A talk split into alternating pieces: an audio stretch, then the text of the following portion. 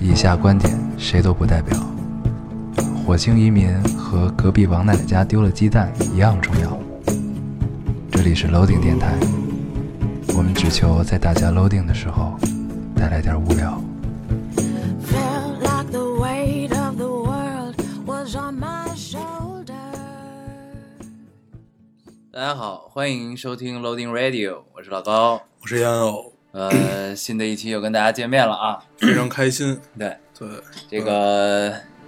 上一期我们玩了一个半直播的形式啊，嗯然后很多人觉得嘖并没有什么卵 用， 是吧？这对个，但是大家还是陪我们玩了。对对对，嗯这个嘖不跟咱们玩也没有什么办法，这个对事儿。，然后呢，这一期虽然有人说让咱俩干聊就不留言，对对，但是大家还是善良的。对，就比较给面子啊，这对个事儿。然后呢，现在我们俩就是以一个很难受的姿势，在录这个电台， 因为我们回来看完电影回来之后，发现我们这个设备又出问题了，不出声儿了，对，怎么弄的都没有声儿。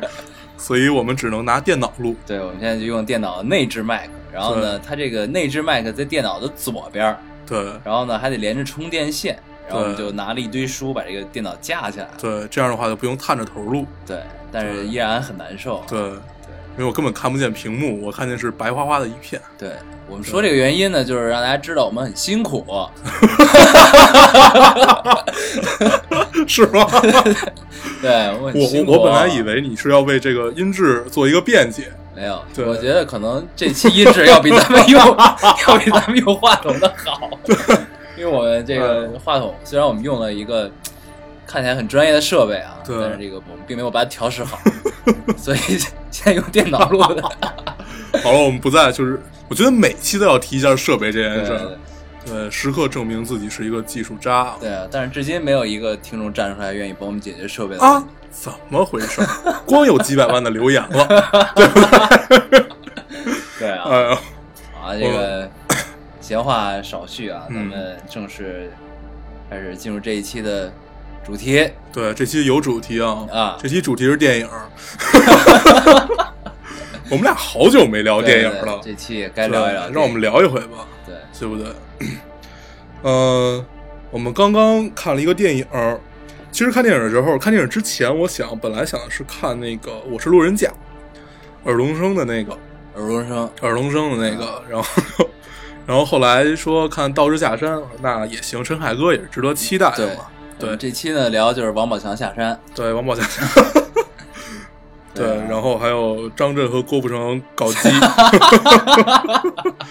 对，这个从从这儿开始啊，如果不喜欢被剧透且没有看过这个《道士下山》这个电影的话，听众从这儿开始暂停了。对，啊涉及严重剧透啊。，哦对，先去看个电影。嗯，然后呢，这个上一期我们基本上就办直播就是在读留言嘛，所以对就是这期就不读了啊，嗯，留言不读了。这个想留想被读留言的听众， 对不起了。 嗯对，虽然我们有几百的留言， 对，但是我们几百万我们都看完了，对对对，看完了咱就不读。嗯是，吧行，真他妈任性。嗯，行，对我们下期就跟日本录了。我看好多听众以为咱们这期是在日本对，录对的，下一期，下一期，下期录啊。对，其实如果算起来，咱俩是明天就走了。现在已就经是这期节目播出来的时候，咱们应该已经，不，现在已经十二点以后了。那就是今儿，对，咱们应该是明天就走了。嗯，走了对，走了，嗯。哎，不 会，啊，这个、嗯这个 也是去放松一下吧，去对对，玩一 玩。行但，是我没有忘了电台。对，不会忘。嗯，好啊，咱们这个正式进入这期主题啊，嗯，聊这个道士下山。对，道士下山。嗯，咱们从何聊起呢？对，嗯，其实这是一本小说，这是徐浩峰的原著，对，徐浩峰的原著。然后嗯，呢，编剧并没有徐浩峰，嗯 就是从他那儿买来了这本《道士下山》啊，然后嗯买了版权，然后编剧有一个我忘了叫什么了，还有一陈凯歌，对，陈凯歌，啊对，陈凯歌，反正每一个剧本里头都都得有他，像是像是那个梅兰芳啊，然后这些的，反正都都这些都有的。对，哎，《霸王别姬》有他吗？王维基，我我没敢说，因为我不太确定，是吧？对，但是据说呃，这就就不说这个事儿了对啊，，咱们就这不聊这个。对，这 个背后还是有很多事情的，据说对都是八卦、嗯坊间传闻。 但是这个片子还是很牛逼的，嗯，但是陈凯歌也是此生无法超越了啊！对，《霸王别姬》就是里程碑，就是写进了无数本教科书里。中国电影史的浓墨重彩的一笔对，啊！然后 怎么说呢嗯？陈凯歌之后拍的这些，无嗯，极啊，对，无极啊，搜索搜索呀，啊，然后梅兰芳，梅兰芳，梅兰芳的前半部前半段很《霸王别姬》，其实对，只就能是这么非说常棒。关键就是那两个演员太提范儿了，对，一个是王学圻，还一个是那叫什么来着？也那个对，就对少年梅兰芳，对对对哎，那他叫什么来着？咱们突然之前还忘了说过呢，对我特别喜欢他嗯，，对啊，咱先啊，于少群，对于少群于于少群群，嗯，这两个人都是特别起范儿的啊，就对往那儿一站就有戏的这么一个对人。但是黎明呢，一出来这个对，整个黎劲儿就明掉了，对， 就有点垮，对有点垮。这个对呃，陈凯歌、然后这个搜索啊，成就了一段爱情，嗯赵又廷跟高圆啊圆也是修成正果了，已经。对，让人特别不高兴。对对对，搜索特别不高兴。搜索这电影怎么样不不说啊，嗯反正成就一段爱情也是这个功德无量的一件事情。 对，电影不讨论，嗯，高圆圆还是很美。高圆圆还是很对，对。咱们这期是聊道士下山啊 对，先聊一聊陈凯歌的历史。对，对，无极无极有一个典故，嗯就说陈凯这个陈导后来急了，说，呃，五年后你们会看得懂《道士下山》的是怎么样怎么样。道士下山这这些不是五年后，啊对，你们会看懂无极，然后觉得自己好像很超前一样。事实上，我后来也没有再看过啊，我也不知道后来我有没有看懂。对，对，但是当时，当时是挺不知所谓的。嗯，对，也也许就真的是我们修炼不够啊。对就是对但是呢，这个修炼够了以后，这个就该下山了。对，对吧修炼够以后下山，你真是太会，对 啊，就接嘛，对吧？嗯，就转回来了，咱们对聊聊今天的主题啊，这部《道士下山》。对，道道士下山山，讲的是什么呢？这个王宝强，他是一个道士，对然后呢，这个历史背景，这道观已经养活不了这么多徒弟了，然后对师傅呢就让徒弟们比武，嗯说你们比武完了，决定谁去谁留。嗯王宝强呢就把他的师兄师弟全都打赢了，嗯，打赢之后，这段我没看上，对这段这段你堵在路上，对然后呢，师傅就说，既然你赢了，这个功夫好的人本事大，你走吧。嗯对， 对特别惨，然后王宝强就醉了啊。嗯所以之后下山，下山呢，这个一门之隔啊，就是两个世界。对，这个嘖他就一路上经历了很多事情。嗯呃，首先呢，就是逮谁见谁叫师傅。嗯第一个碰上的师傅是范伟，对范伟呢是一个西医，对咱们就顺着剧情往下聊吧。对对，，他是一范个伟。西对，医，嗯他是一个西医，呃，在当时这个大上海是租界的这么一个背景下啊，不是杭州吗？啊，对对，不好意思啊，这个杭州这个这个西方列强的科技、先进的医学技术嗯融入中国之后呢，西医是一个让人很新鲜的事情。对电影里呢也有表现，对对吧？就是大家都围着 看，对，就是看个病，一帮人围观在那儿， 还拉一屏障给人挡对上，别看那嗯意思。对，然后还那个，还还给人拿手术刀割包皮，先是割双眼皮对，儿，拿同样刀再给人割包皮。对啊 呃，太太贫了，太贫了，对这个嗯王宝强跟范伟怎么结的缘呢？就是因为一只荷叶鸡嗯，这会儿我也这段我也没看呃上，对，这段你也没看上。对，就是王宝强刚下山第一天，嗯他很饿，嗯他在街上呢，因为就是刚到外面的世界，汽车啊什么的他都不适应，嗯差点被撞。但是呢，他身怀武艺，就是表就是亮了一下自己的武功，躲过了很多东西，然后嗯很漂亮，然后路人呢看到就鼓掌。嗯，以为他在街头卖艺呢，对，鼓掌之后呢，给了他一个一一个大洋，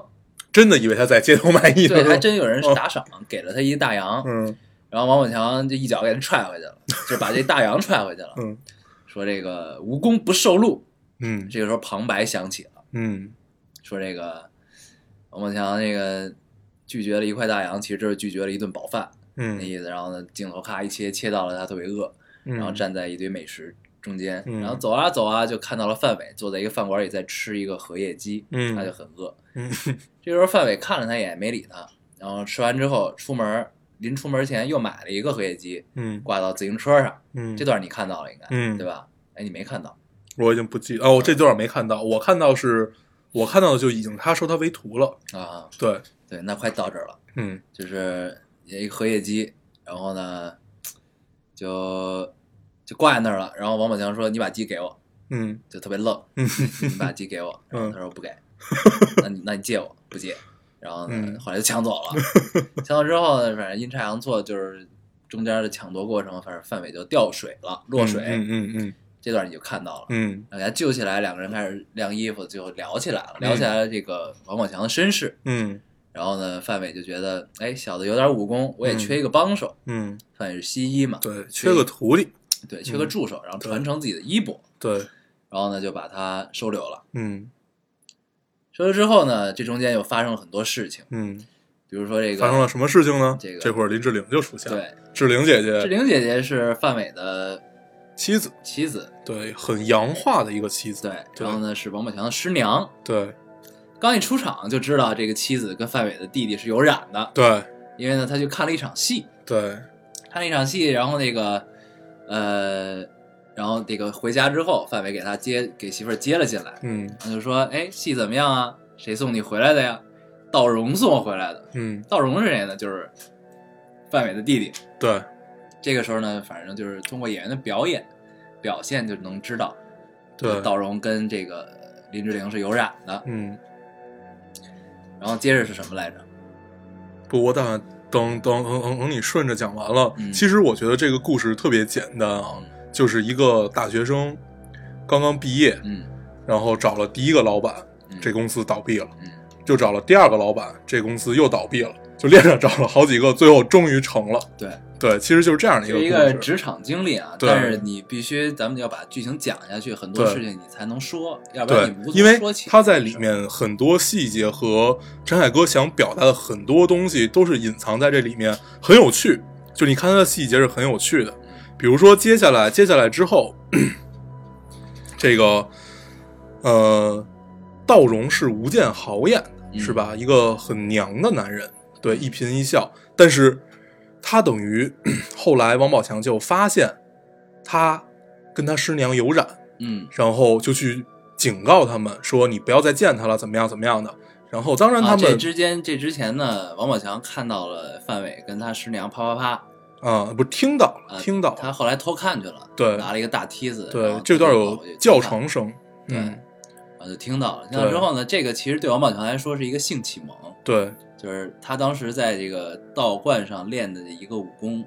叫什么武来，叫什么武功来着？就禁欲嘛，对，大概就是就能禁欲。嗯嗯然后呢，这等于这让他看到了一个新的世界，对这个男女之事。这个分两层啊，第一层是语言上的，就是给你精神一个打击，是范伟跟他聊，说我不要禁欲，我为什么要禁欲？嗯，人人匆呃人生匆匆，就这几十年，我人能生匆匆好像是七十年，古稀。对然后古呢稀十年十少，年少年，对，嗯十年就是老弱病残，再分白天黑天，你也就剩二十五年了。对，中间然得后有点病。对，有个病有个灾儿的什么的，反正就是表达出来人生短暂，我为什么要禁欲？我就要就是随缘嘛，嗯，就是快乐的活，对活在当下。这对，个就是要纵欲，这里前面有一个啊，有一个背景，就是范伟也是之前是道士，对，然后呢，林志玲去这个道观里求呃什么什么的对，求什么的时候，这个看到林志玲，就从此就是按他弟弟话说，就是不做神仙了，嗯，出来为了一个女人对。进入了凡间啊，嗯这个意思。然后呢，等于刚才说到哪儿？说到呃，他去警告他们嘛，说你不要再这样了。但是后来故事再发展， 这个吴建豪饰演的这个道荣，就是范伟的弟弟，啊、就把他的哥哥给毒死了。对，是怎么毒死的呢？他哥哥可能是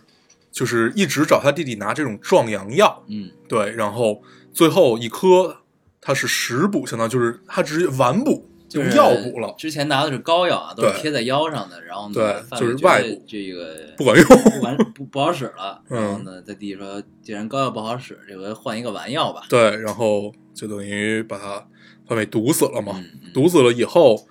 王宝强很生气，很生气以后呢，就把他们俩杀了。怎么杀的呢？他们在西湖上，在游船，在他师傅头七的时候，嗯，他们去游船了，然后王宝强就把这个船底儿给凿穿了，对，对，然后等于两个人就淹死了嘛。嗯淹死那段还是很美的，对，对淹死那段还是很美。这中间呢嗯有有一些隐喻啊，就是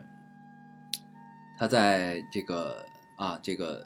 林志玲去找道荣偷情的时候，他走的是花梯，对，不走楼梯，不走花楼梯，走花梯啊嗯，这个就是不走正门的意思啊，这个嗯，偷鸡摸狗，嗯但是这个花梯很美，就对嗯别有一番风景的这种感觉啊，就是道荣家的这个装饰、这个置景的细节都非常好。然后呢，这个当王宝强发现了他们俩偷情之后，他改走楼梯了。嗯，就是这中间，反正你细琢磨，它是一个心理活动很有意思的啊。对这个对，啊，后来就等于他们刚才说到，他们俩就 被王宝强杀了嘛，相当嗯于。然后这会儿王宝强就很慌张，内慌心张有一丝负罪感。对，然后就突然觉得自己以前崇拜的神明啊都不太靠谱了，然后他就去了一个庙，嗯，去庙并不是想真的去忏悔，就一开始的想法并不是真的想去忏悔，只是想去躲一躲，对，台词里原话就是躲一躲，躲一躲。他在那儿呢，一直在拜拜这个佛祖，不知道拜的谁啊。嗯，然后呢，这个时候方丈出现了，方丈是王学圻演的，这对个方丈叫如松，就是吴松，如松、嗯对。然后呢，就问他你干嘛呢嗯什么的，然后就讲了一番这个佛理啊。嗯，所以之后就然后就问他，就开始打讥讽，对、嗯你来这儿干嘛呀？然后他就说躲一躲，嗯，那这个方丈自然觉得你这个就是逃避现实嘛。对，然后最后让他跪下，跪在那儿，嗯拿鞭子开始抽他。对，最后让他入定七天嘛，嗯对，嗯然后他就跪在佛前。其实，然后这中间呢，就闪闪出就插入了很多，就是他跪在树前啊，跪在各种前。然后对呢，这个入定七天之后出来，他说就是他在这七天，他、这个、跪百灵，对忏忏悔，向万物忏悔。，嗯，然后但是他还是没有，对就是心中获得解脱。对，然后这个时候呢，王学圻就跟他说：“那你把你的心拿来，我替你安，嗯我替你心安。”嗯然后呢，王宝强说：“我找不到我的心。”对，然后这就等于是起承转承上启下这么一个对作用啊，然后下后面边他就开就始去找心去了。对， 对，对，然后其实这到这儿第一个呃小章节小故事就算结束了嘛，对，对，我们可以聊一聊前面这些啊，嗯嗯，咱们聊先聊一聊隐喻吧。首先是，呃，咱们从后往前聊，这样感觉比较好。 最后是他说去庙里躲一躲，就是他刚才说到他并不是真的忏悔，他只是想躲一躲。他因为这会儿所有的神明对他来说已经没有什么用了， 对，就已经求不到心灵上的安宁。嗯，他只是觉得我要报仇嘛，嗯我要一一味的报仇。然后入定七天以后，发现其实并没有什么改变。嗯就是燃并卵并没有嘛。什么卵用。对，嗯，这确实就是，如果我们牵扯到现实，如果所有事情都可以不吃不喝七天，你去误禅机怎么样怎么样就可以想通了，那这个世那这个大千世界也就索然无味了嘛。嗯，所以才有了第二段他们要找新的这个过程。呃，其实这个很有趣，我觉得嗯就是你看啊，之前王宝强是一个初入社会的小青年儿，嗯，等于呢，他之前在道观里其实什么都没有经历过，他对只是不不不知所谓的在修习一些道法啊。嗯这个等真正走到人间，走到了俗世中，嗯然后呢，等于这是他碰到的第一桩能勾起他七情六欲的这些事情。对，然后呢，他自然会面对困惑，就是你自然而然你之前修习的东西，其实你只是纸上谈兵，你没有经历过真正的经历这些所谓的苦恼。嗯这些所谓让你困扰的事情，那你就不会明白道法也好，佛法也好，告诉你的这些东西。嗯所以这等于他是下山之后经历的第一件事情，他自然会困惑，这其实是就是很自然的一件事情，对也很合理。嗯。嗯，这其实就是一种，嗯、在当时来看，其实叫逃避。嗯但是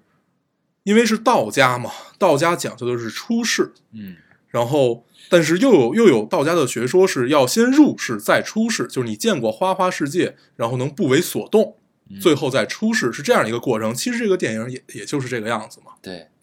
对。然后，呃，你还记得里边有什么小细节很有意思的吗？嗯，范伟的那个西医馆嗯，装装扮的跟当时大上海夜总会似的， 就是那个对外边那个招牌。对，其实我相信这都是应该是导演有考究的吧？对，啊，当我我在第一段故事里面印象最深的其实是林志玲，嗯呃，他真的把这个这与叫什么，应该叫小舅子吧？对，对，与小舅子偷情的嫂子这个媚劲儿嗯是有，对，就是是两眼这个含情脉脉，对，眼波似水的这种嗯带着带着一丝狐媚嗯啊，还还是挺到位的。对嗯对，加上这长得也漂亮。 对。但是这里边吴建豪演的实在是太烂了，对，吴建豪假，就特别扭。对他他没有把那个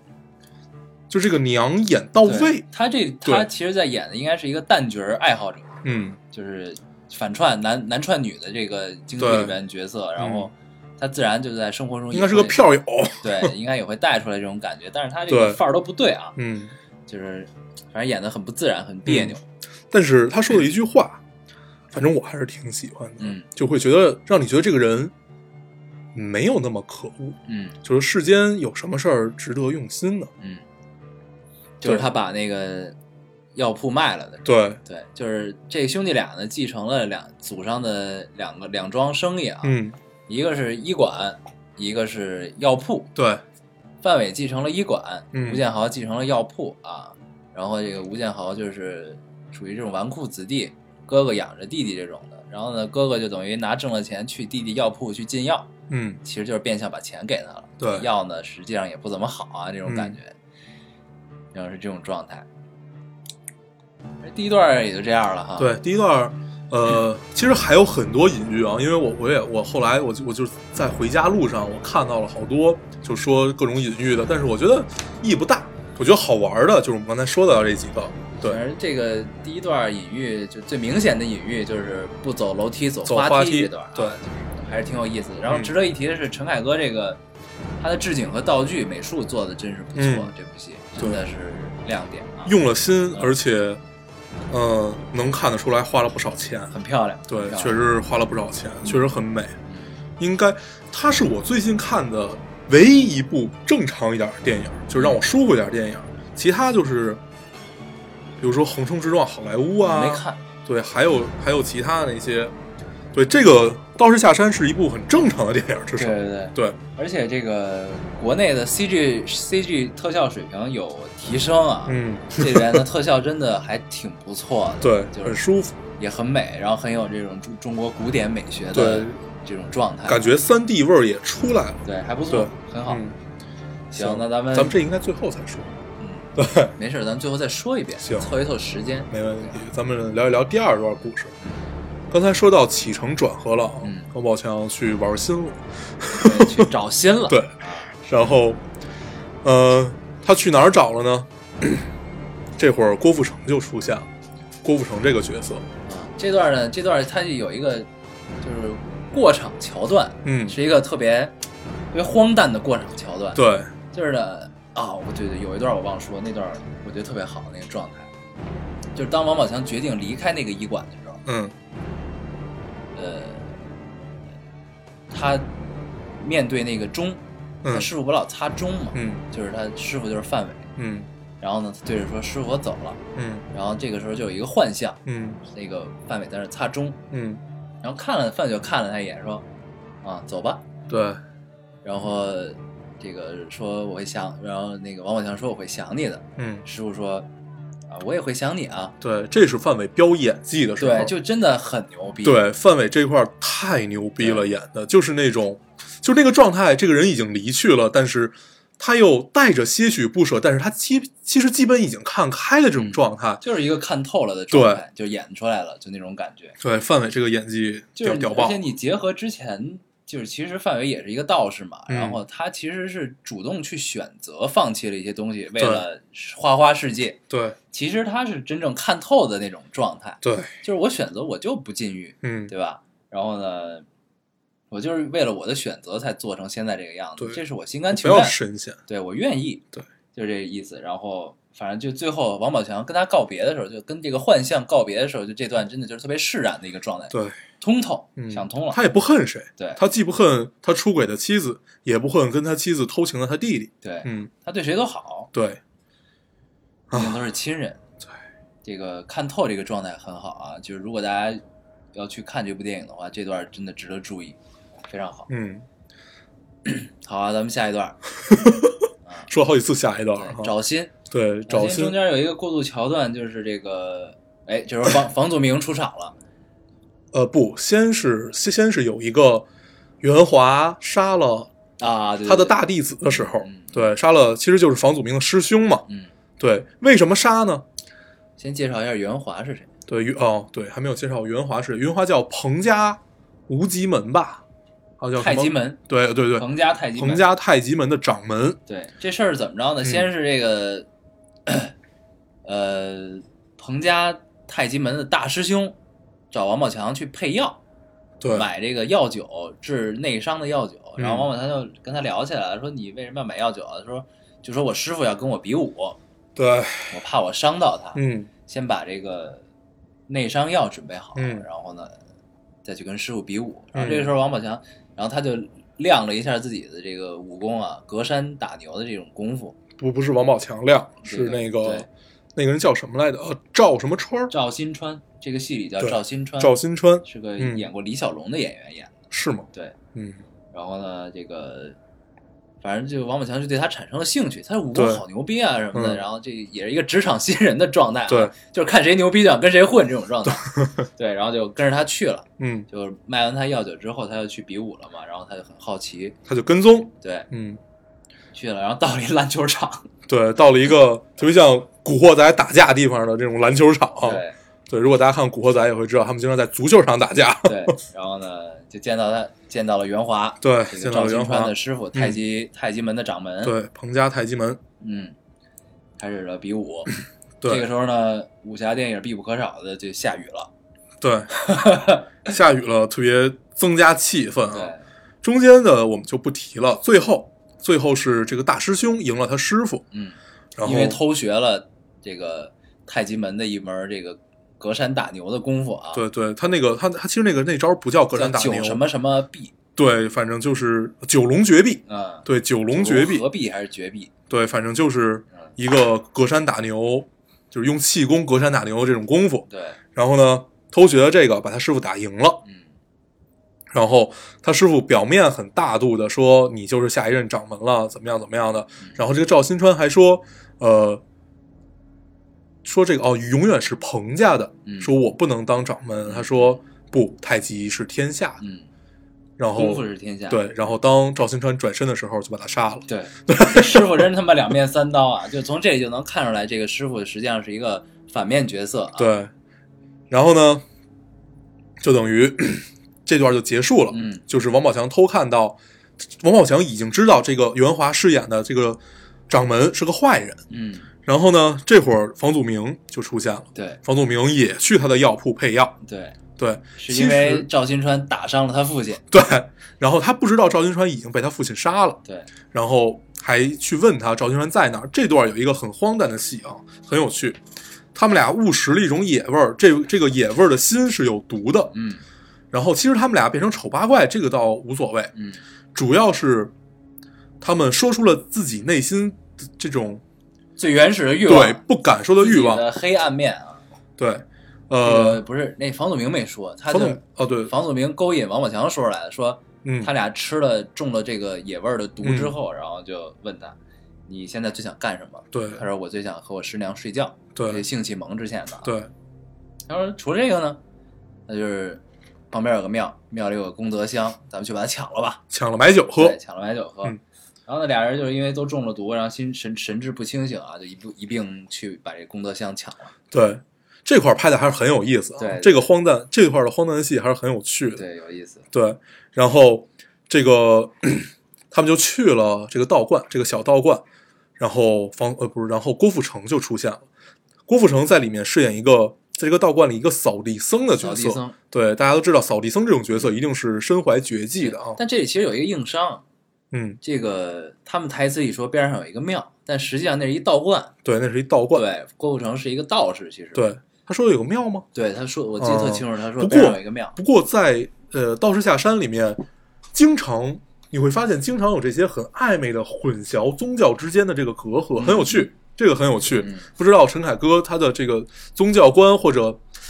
他对这件事儿是怎么看的？我觉得这一定是有意的。对对然后这一定包括是有意这个这个房不是，包括这个王宝强身为一个道士，他为了求心安去庙里磕头，对都很有意思啊，这个设定。对，这是一个躲避的过程嘛对，逃避的过程，去对躲一躲。然后说到哪儿了？说到他们俩就见到这个扫地道士对，身怀绝技的郭富城，郭富城嗯，郭富城练的是一种叫原圆基基术，，嗯，对，原基术，原基术分两种，一种叫日，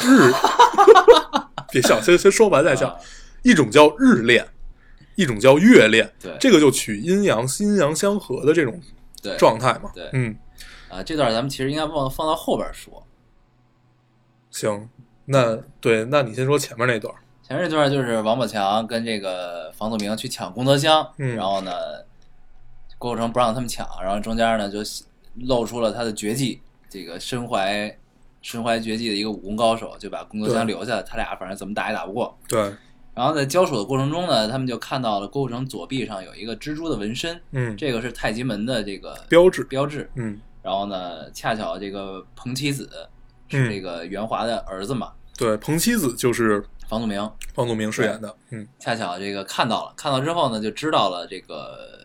这个郭富城的身份，就发现对哎，原来你也是太极门的人，我嗯怎么不知道，对吧？然后呢，就走了，嗯，就是后来就知道他身怀绝技，打不过就跑了。跑了之后呢，王宝强呢又展露出了这个初入初入职场新人的这个特点对啊，，拜大哥，对，又拜大哥，又叫师傅。他一开始呢，先叫范伟师傅，叫完嗯范伟师傅之后叫如松师傅，对，叫完如松师傅之后叫那个赵新川，对叫赵新川师傅，嗯，叫完赵新川，又叫了这个郭富城对师傅，就对是还什么都没深干谙深谙初入社会要跟牛逼大哥的这个心理啊，对对对这 个看见牛逼，就是比如说，这现在大家就是看见谁都叫老师，对啊， 就就 就是这种状态啊， 逮谁叫谁老师，对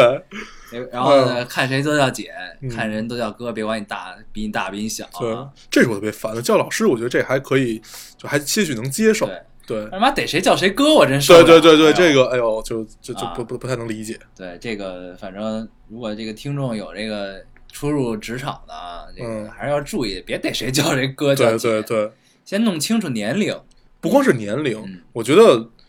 嗯、首先应该是不卑不亢吧。对，就是跟人嗯相处嗯让你觉得特别谄媚。对，跟人相处应该不是先把自己放到一个低的位置。嗯首先，所有人都是平等的。当然， 当然不是说平等就是你去压迫他，或者你去不尊重他，或者怎么样。这是一个慢慢修炼情商的过程。对，这个度要把握好。对你如果想不卑不亢，你把握不好就变成傲娇了。 对，对吧？很就容变成傲娇易，很容易就变成傲 娇。你像我们身边就有一个朋友，他经常就是一 个，我就不提名字了啊，这个伤感情。但是呢，嗯他经常就表现出一副傲娇状， 对他对谁都特别傲娇。但是呢，对他其实就是他可能就是特意就想表现出自己很傲娇来。那倒不知道，但是他们是没有坏心眼儿，对他就是可能就是这种态态度习惯了。对对就是咱们聊回电影儿，真的让人他妈很烦，这 个你知道吗？ 傲娇状啊，对，咱们聊回电影聊儿电啊影。，说到那个，呃，说到哪儿了？ 房祖名出现了，对吧？没有就发现了这个郭富城的身份啊，然后他就回去告告他爹了，对郭富城在这里叫周希宇，周希宇，对对，实际上他的身份是袁华袁华的师师弟对嗯，他们是同级的啊，对师弟，然后呢，他跟他师弟之间有恩怨，这个恩怨是怎么来的呢？ 在袁华他爸，也就是他吴们极俩门共同的师傅，对吴这个极门上一代太传太太太极门，对这个太太极门的上一代掌门，嗯然后在临终前没有把原就是他们本门的最高武功原原基基术传给他儿子，而是传给了这个周希宇，周希宇，嗯，也就是郭富城，郭富城扮演的这个周希宇。对为什么没有传给袁华呢？原话说的是，呃，你俗世缠身，嗯就是大概这个意思嘛，嗯就是你俗世缠身，然后已经练不了这种不是武不功想了，传你，对嗯，然后等 于他就心存怨恨嘛，这个袁华就心存怨恨，然后就把这个谁，这个郭富城逼出了师门，然后郭富城就去了军队。可是你 这也不是剧情，剧情不是这段开始出现对，的。它其实一个插曲嘛，就中中间是提到这些嘛。嗯对，那你可以完全按照剧情说。对咱们顺着说吧。嗯然后呢，这个就回去，这个彭妻子就去报信儿了，就等于知道了周希宇在哪儿，嗯，对？吧？然后呢，这个时候等于这个两个这个劫功德箱的小分队就分道扬镳了。呃，王宝强留下来跟着周希宇混，嗯然后跪求他这个拜大哥，对收他为徒。嗯对，然后呢，彭妻子回去跟他爹说周希宇在这儿，嗯这意思。嗯然后呢，中间呢就是王宝强拜师的一个过程，嗯就是扫地僧就让他扫地，对，然后你扫得完嘛？中间讲了很多大道理啊，对对对你扫就是扫世间烦恼啊，什么什么嗯这嗯这嗯没什么意思啊，这对都对。但是这中间画面很美，对有在扫樱花，对，特效做的都很不对，错特。效真的不错，嗯这回就是很美。完了对，完了之后呢，这个应该是这个袁华就过来找麻烦了，对，对吧？袁啊华夜入庙门，呃，夜入道观门啊。对对，一看就不是什么好鸟。对，嗯，打着那把伞，对，就来了。 来了之后呢，这个这个王宝强就觉得我要跟你同进退啊，嗯但是这个周期不离不弃让他走，嗯让他走。然后呢，这个反正中间呢，俩人就是一场恶战，对，然后呢也讲出了他们俩之间恩怨的原委啊。嗯然后恶战之后，反正就是周希宇赢了，嗯，然后这个袁华这个身负重身负伤。重伤回到嗯了家里。对，这个时候呢，王宝强就特别认真的去找郭富城，去说拜师。收下我吧。对，后他说我能，就是摒弃掉一切，对就为了学武功。对，对然后呢，嗯郭富城问他你当真？对，他说当真，然后就开始传授嗯，没有传授什么真正意义上的对东西啊，讲了一堆大道理。对，它主要是讲了一些道理，但是讲的是什么道理？讲的就是原基数到底是什么，它为什么要这样去练？对对然后这个时候就其实出现了日恋和和夜月恋，越越练，呃，和月恋对两个事儿。嗯然后呢，他呢，当时郭富城有一个兄弟啊，这兄弟是什么身份，咱们后边再说。嗯他跟俩人呢就进入了深山，嗯开始练这个原基术，嗯，同伴。对然后呢，郭富城说我的这个同伴他是日恋，对我是月恋。嗯但是他他妈说这段的时候，我就特别想笑。 对，这段就是就很有趣啊，这个应该是，呃，我觉得是台词没写好。嗯，对，这确确实是台词没写好，就是在如此严肃的时候，观众应该是进入状态，而对不是出戏的状态对，。但这个啊对日恋 月恋这个对，真的太出戏了啊！嗯反正就是，然后呢，就是弄清楚之后，就其实这个公公呢，就是这个，呃，吸取天地之精华，对，一个吸取日的真精华，日的精华就是植物们，植物们对都是追随阳光的，嗯，然后呢，动物们呢都是追随月亮对，的。我们不讨论这里面的科学道理啊，对没有我们科只学道理对嗯武侠这种东西，如果你要讨论科学，那就没有意义了。对，对反正就是吸取天地之精华。对，然后呢，嗯一个日恋，一个月恋，反正大家都得睡觉，你总要挑一个 恋。是这意对，其思吧实就是取一个阴阳相合嘛，啊，就是道家这个八卦呀、这种的。嗯对，到最后他俩练成的时候呢，就是阴阳相融，对不分日夜对就练成了俩人。对，嗯，水乳交融水乳是吧？对，最终就练成了。嗯然后呢，对这个对象，他一直念念不忘。他就嗯，说：“我一直有一个东西想不不，这你还没讲他死了这段过程呢。啊，对 对，嗯不是他之前活着的时候说的嘛，说我一直有一个心愿，就是想把这个东西交给他，对，还给他，还给他他说还给他，还给他嗯。然后呢，王宝强就呃，不是，是还给彭家人。啊他，说的是还给彭家人嗯。对，然后袁华就把那个那那本书给扔到火堆里去了。嗯然，后王宝强给救出来了嘛。对对那这段已经说过了啊，对对就对不不不聊这不个往了，之前的细节聊了。嗯说到这个，讲完大道理，他们就各自回房睡了。对就王宝强和郭富城这个两这个师徒就各自回房睡了。嗯然后这会儿呢，彭妻子就出现了，就是房祖名这个角色，嗯袁华的儿子。嗯然后 他就过来，拿着火器、盒子炮，嗯冲这个郭富城开了三枪。武功再高，你也抵不过热兵器。对，对这个就是一个非常讽刺的这么一对个桥段啊，对，就是你之前叭叭说了一堆大道理，什么嗯阴阳相融对啊，乱七八糟的，棒棒棒三枪，哥们儿死了。 立马死。 这个凸显了他所谓的大道无情嘛，对就是不会在乎你怎么样怎么样这些大道无情，对，嗯就是当你有绝对力量的时候，你这些道理所谓的道对理都可没有什能么用。对就然并卵。然后呢，刚才说到什么？刚才说到三枪崩死了，三枪崩死了，三枪崩死了，王宝强就疯了，疯了。这已经是死了的第二个师傅了，就是不是他第第死了的第三个师傅了，他跟谁谁死啊？就跟谁谁倒闭。但是如松都活着呢。对，如松还活着，对，啊如，松然后就是因为这可能是江湖中的职场上的老油条啊，对，所以活的时间比较长。嗯，你敢称呼一个方丈是老油条，不是你比喻吧，这个职然后呢场嘛，对吧？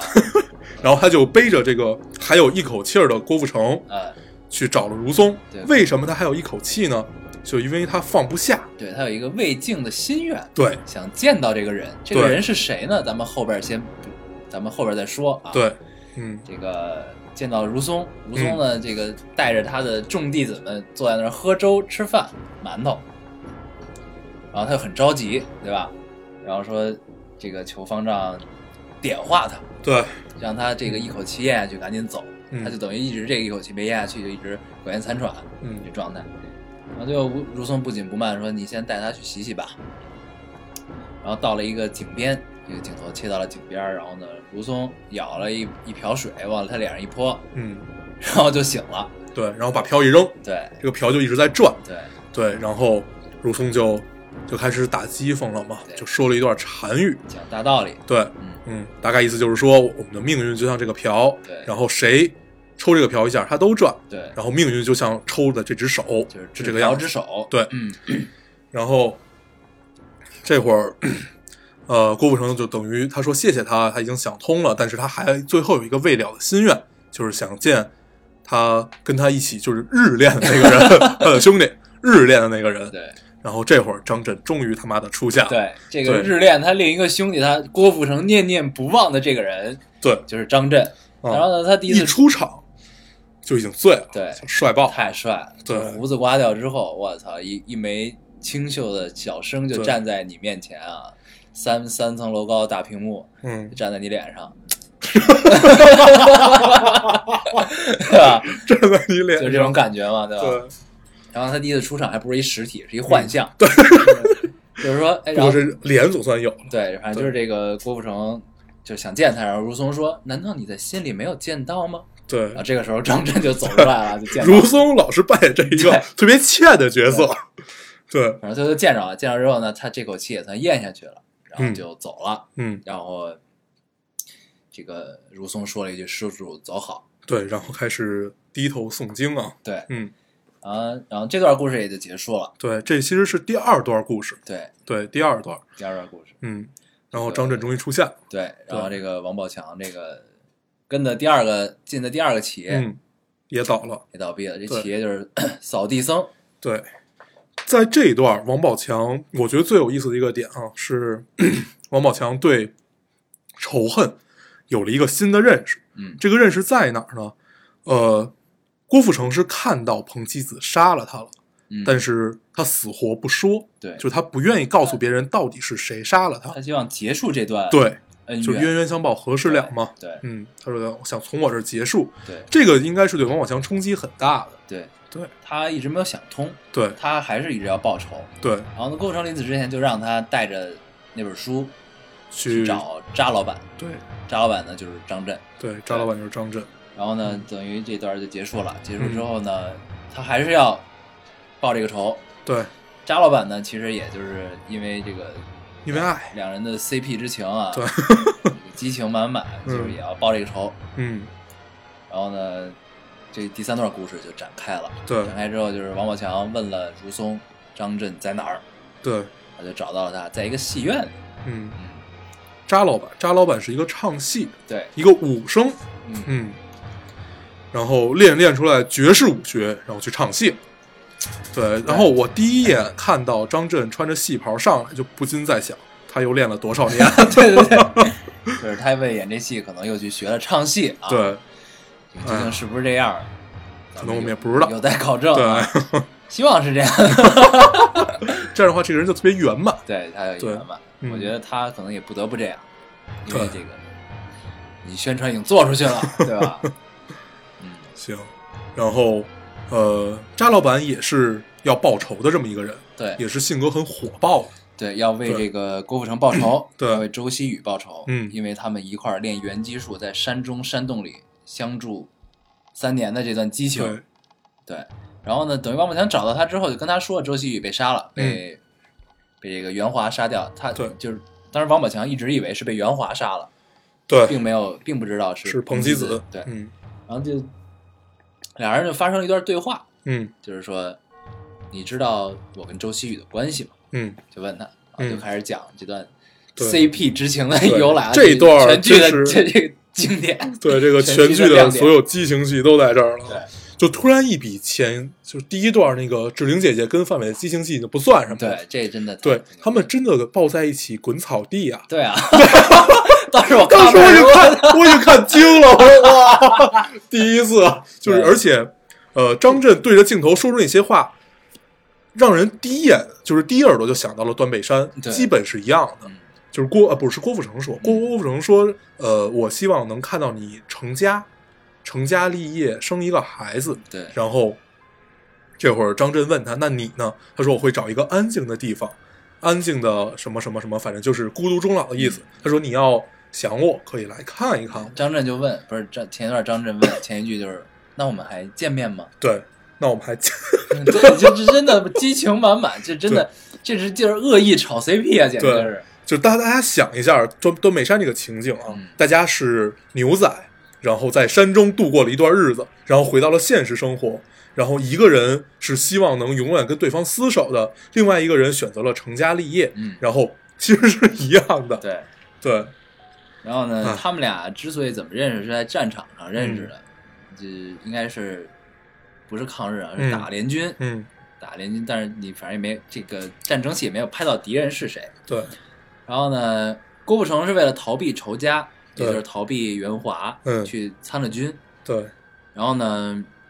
张震是因为这个演唱不了戏了，然对，后又有烟瘾，对，有大烟瘾，吸毒了。对，嗯来这个参了军。嗯哎然后呢，等于一个是老兵，也就一个是有战场经验的人，嗯身怀绝技；嗯，一个是这个一个臭烟鬼。对然后呢，两个人在一起的时候都很邋遢啊，这个满脸脏，有时候嗯对，战场嘛，对。嗯，然后呢这场战争戏其实很生硬啊。对对就是生生拉硬 插起来，就是为了炒 CP。对。对，这个反正就是俩人 CP 这个画面是什么呢？就是张震当时呢特怂，这个战争炮声一打响就慌了，嗯，慌完之后呢，然后就乱跑郭富城就一直在救他，对，最后呢俩人就手拉着手，然后呢跑到了这个一片湖中，然后嗯边上这个开始就慢镜头。俩人慢慢这么跑，然后呢，边上这个湖水就爆炸，就对溅起来水然花，后就嗯抱在了一 起就。很浪漫。然后最后抱在了一起，就说：“我帮你戒烟。”对对对，我们我们重新活一次。对对对，就对嗯两个人在一起这种状态啊，然后到然后我那个画面切的也很生硬、啊哎突，然讲这一段，觉得好兴奋， 就觉得这真的太逗 了。 对，就陈凯歌也会干这种事情啊。嗯，然后呢，就是两个人在这个炸出来的水花中慢镜头抱在一起之后，然后镜头一切，两个人就滚在了草地上抱在一起，嗯，这个切的也是很很有道理，对，对吧？这这段激情戏确实很有趣啊，确实对很有就真趣，的很有意思，你对看着就是就真的就在乐，对，真的是挺有趣的。这段儿其实如果没有前面那个战争戏，它确实引不出来。但是那个战争戏确实做的很不好，嗯我觉得这个确实是一大败笔啊。嗯，意思不大，对，嗯 就是你明明可以在这个氛氛围里渲染更多，然后来引出更更多的后面的这种东西嘛。嗯这段儿感觉没做好，嗯反正就是，就张震给他们讲他们俩的关系，就是嗯所谓的就明面上说的就是兄弟之情，对实际上就是应该是断袖之癖啊。对对，就这种感觉啊。然后就继续就对要去报仇了， 对，咱俩讲这段讲了好久对啊。对，对这是全戏的亮点，对吧？嗯然后呢，就要去找袁华报仇。嗯然后呢，这中间就是，呃，有一个上海警察局局长，杭州，呃对杭州，杭州警察局局长对，然警后察署长，署嗯长，然后呢想找张震唱戏，对然后他为了要去报仇，对就跟这人闹翻了，就对是他想让他今天晚上唱戏，但是嗯张震今天晚上要去报仇，对，不是张震今晚上心情不好，他也不是当天晚上就要去报仇，对，但是这反正这个就特别没有道理，嗯，就就是是心情不好，对你心情不好，你让你跟他结怨，结怨之后呢，然后他就是你报仇上的一大阻力，嗯，最终你还中了一枪，就因为对这个事儿，就是没有道理啊，就对这这段剧情是不太好的设置，对应，该是有问题的，但是一切都不重要，因为我觉得，如果是为了描写张震的性格火爆和对他师，就不是对他师哥，就是对对他他的兄弟兄弟的这种情谊，其实还是有必要的，就是对一切都不管不不顾了。但是他这段其实拍起来就是为了那段打戏，对，呃，其实这段是很没有逻，就是是缺乏逻逻辑上的根据的啊，对就没有是前因后果啊，对对对就就硬加进来就是他妈不唱了，啊，然后嗯但是这段打戏很美，对就是耍人的一块打戏，对。然后嗯，中间呢带了一点这个戏剧的元素，就京剧的元素。对，你打的时候还带着这个京剧腔儿啊。对，跟带着打背背景音的，对嗯，然后就等于张震一袭白衣，周周边这个警察署长的小弟都是黑衣服，嗯反正就很有画面感，画面冲击感很强的这么一段对打戏，就让最终就就以张震打赢结束。对，然后呢，打赢好几百个人，对，嗯，然后这一段其实有一点 Matrix 的感觉，就是骇客帝国的感觉。嗯 对，然后最后还跑赢了子弹，嗯。对吧？对，原然技后术速度很快，对，然后这块儿就发现他比他师哥要厉害，他哥没有赢过子弹。对。对 然后呢，这个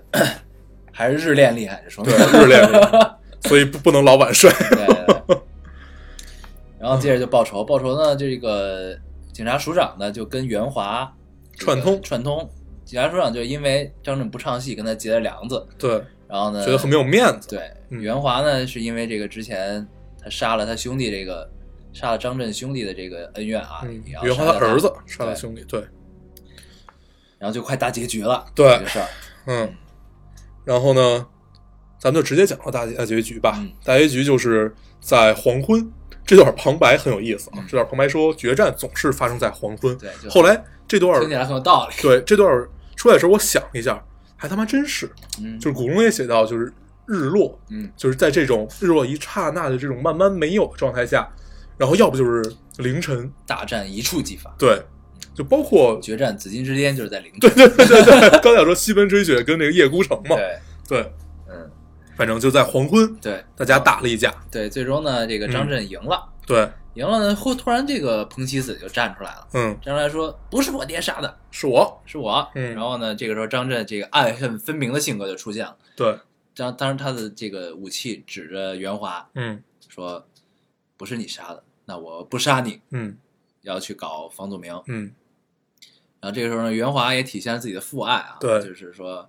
这个周希雨的命我抵了，嗯然后就把长矛刺进了自己身体里，嗯然后这个不要杀我儿子。嗯，然后这个时候，反正就是袁华死了。对，然后呢，警察署长站出来崩了张震一枪。嗯，就这个就也在逻辑上是说不通的对啊就是为后坏人必须都得死吗？对啊，对，这个逻辑上肯定说不通，然后。 那这个时候王宝强你爆这会发儿了，对你这会儿应该跑，就对作为警察署长，你的人已经全死光了，对你你自己一人非得给人对，你一枪，非给人一枪，然 后自己就就惹祸上身，嗯对吧？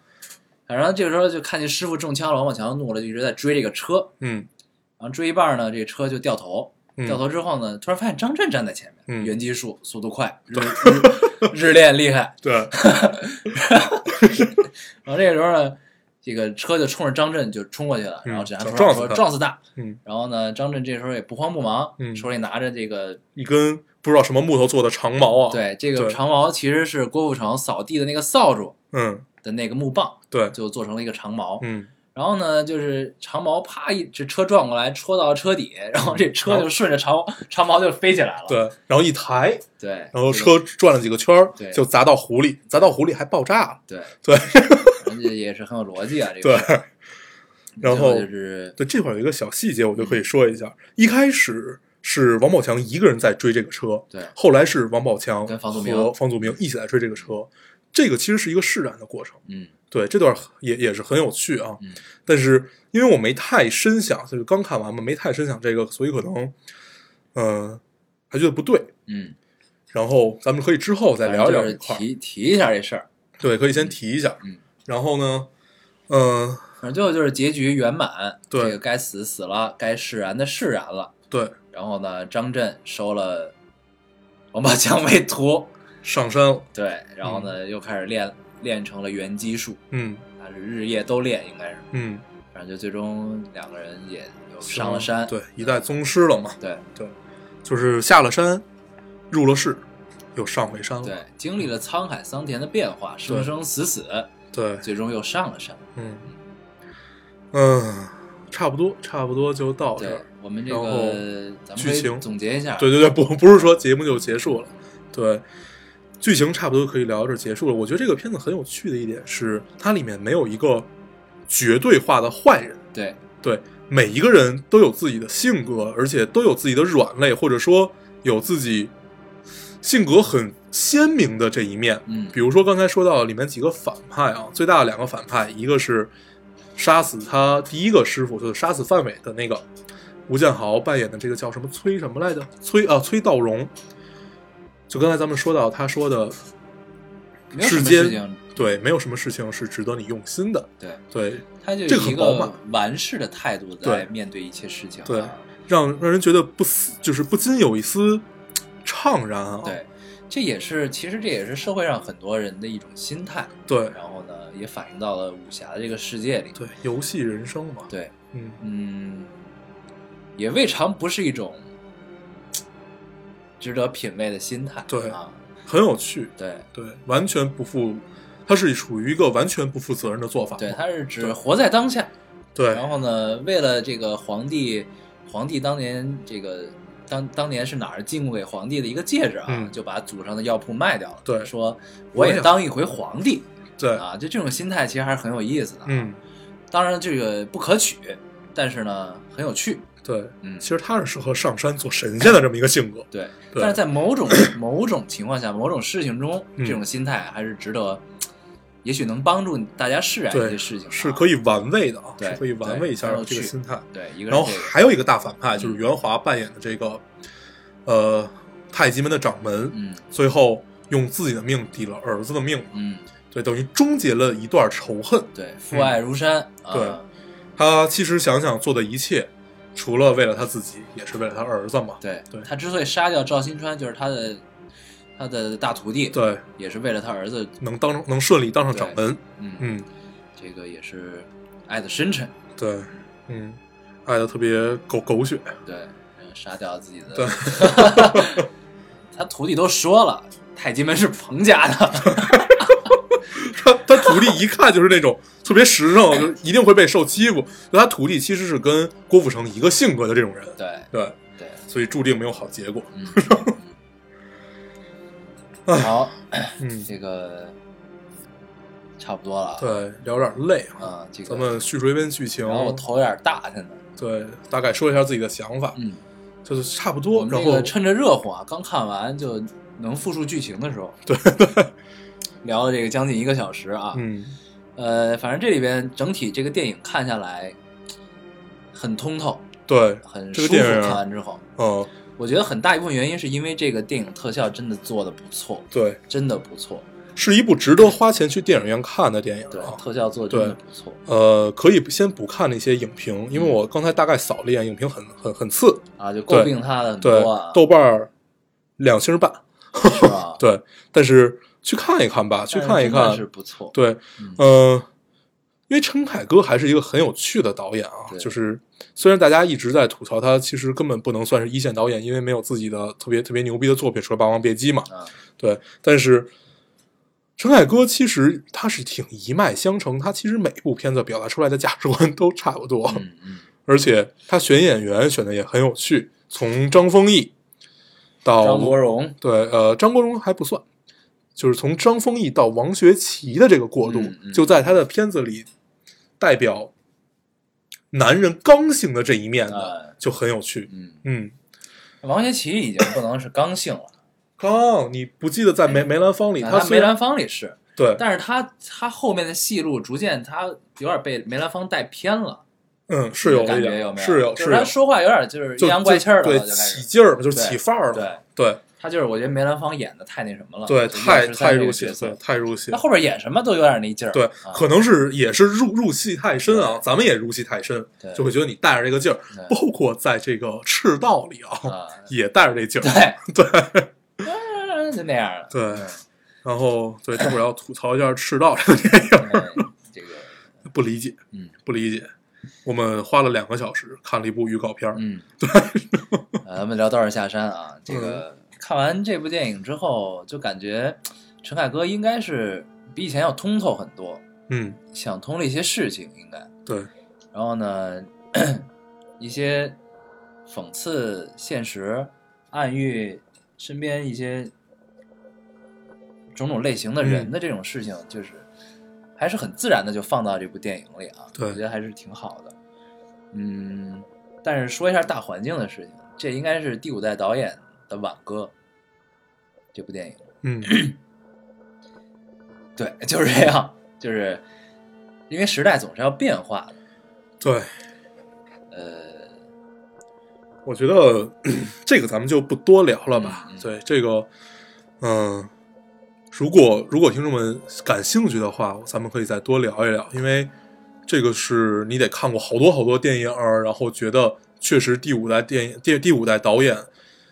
有点跟不上时代。嗯，对，就确实是他们已经出现这种疲态，而且出现的不是一两部电影嗯了，就是还是很明显。对，对，当然了，就是第五代导演他手中掌握了影视行业内大部分资源，嗯这个他们已经可以做到，因为他年轻时或者是这个如日中天时的这个成就，他到了现在这个阶段，这个时代的变化、市场的变化，但他依然可以做自己想做的事情，对，这也是很难得的。对，嗯这是很难得的一件事儿、但是而且观众看到这个会也是很开心的，对，但是也许观众就会越来越不买单了。对，但是观众可能接受不了了，已经。对，但是呢，但是你一就是你，但是你看到《道士下山》这部电影之后，你依然会觉得也许还有戏。还是不错的，还是不错的，还是很好。就是，也许就是你抱的期望不高，对你看进来之后对就会觉得，哎，不错。对，虽然很期待这部电影啊，但是确实没有抱着太大的期望，对嗯期待跟期望其实是两码事儿。嗯，对，就我想我想看看陈凯歌又拍了什么，对但是确实不抱太大希望。对，嗯，但是所以确实是挺意外的，我觉得真的不错。对，这部确电实影不错，确实不错嗯，看得很舒服。可能也加上最近电影实在是看的太烂了。嗯嗯，对，行吧，咱们就不多说了。好，嗯，这期咱们也没怎么哈哈哈啊，对这个 一直在聊聊激情聊的哈哈哈了，对对，就聊一聊这个张震事情跟啊郭富城。嗯，嗯，行，那我们这期就这么着 吧。好，好，嗯那我们还是老规矩啊，说一下如何找到我们。好，大家可以通过手机下载喜马拉雅电台，搜索 Loading Radio 老丁电台，就可以下载收听，关注我们了。新浪微博的用户搜索 Loading Radio 老丁电台，关注我们，我们会在上面更新一些及时的动态，大家可以跟我们做一些交流。嗯，iOS 用户也可以通过 Podcast 关注我们，还是跟喜马拉雅一样的方法。好，那我们这期节目就这样，谢谢大家收听，我们下期再见，拜拜。拜拜。 How many roads must a man walk down before you call him a man? How many seas must the white dove sail before she sleeps in the sand? Yes, and how many times must the cannonballs fly? before they're forever banned. The answer, my friend, is blowing in the wind. The answer is blowing in the wind.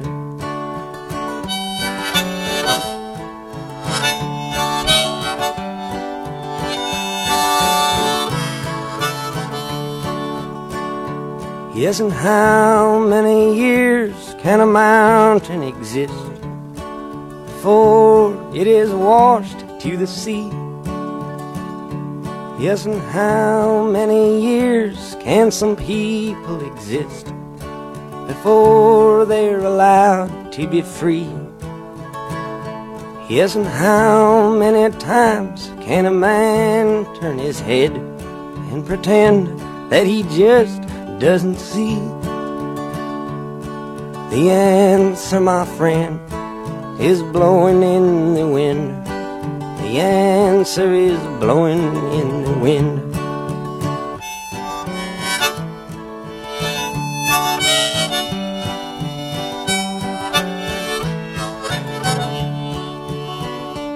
Yes, and how many times must a man look up before he can see the sky? Yes, and how many ears must one man have before he can hear people cry?